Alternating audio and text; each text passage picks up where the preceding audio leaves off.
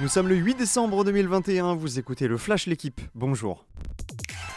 Paris termine en beauté pour son dernier match de poule dans cette Ligue des Champions version 2021-2022. Le PSG a battu Bruges 4-1, doublé de Bappé, doublé de Messi contre un but de Ritz. Ce succès ne change rien car le club de la capitale était déjà assuré de disputer les huitièmes de finale en tant que deuxième de son groupe.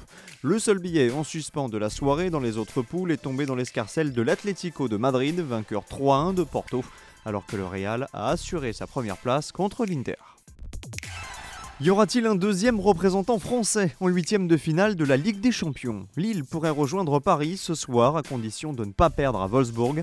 Les champions de France sont actuellement premiers du groupe G avec 8 points devant Salzbourg 7, Séville 6 et Wolfsburg 5. La marge est ténue, une simple défaite contre les Allemands enverrait le LOSC au barrage de la Ligue Europa. L'équipe de France féminine de handball rend une copie parfaite. Trois victoires en trois matchs lors du tour préliminaire du championnat du monde. Les Bleus ont dominé hier le Monténégro 24 à 19. Elles disputeront le prochain tour face à la Pologne, la Serbie et la Russie avec déjà 4 points au compteur. Les championnes olympiques sont plus que jamais dans la course. L'aventure est terminée pour Guy Forget à la tête de Roland Garros et du Rolex Paris Masters. À 56 ans, l'ancien capitaine de l'équipe de France de Coupe Davis quitte ses fonctions dans un climat de défiance.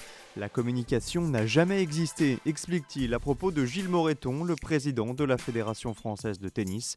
Malgré tout, Guy Forget part avec le sentiment du devoir accompli. On a livré deux éditions de Roland Garros et de Bercy qui ont été des succès, ajoute-t-il.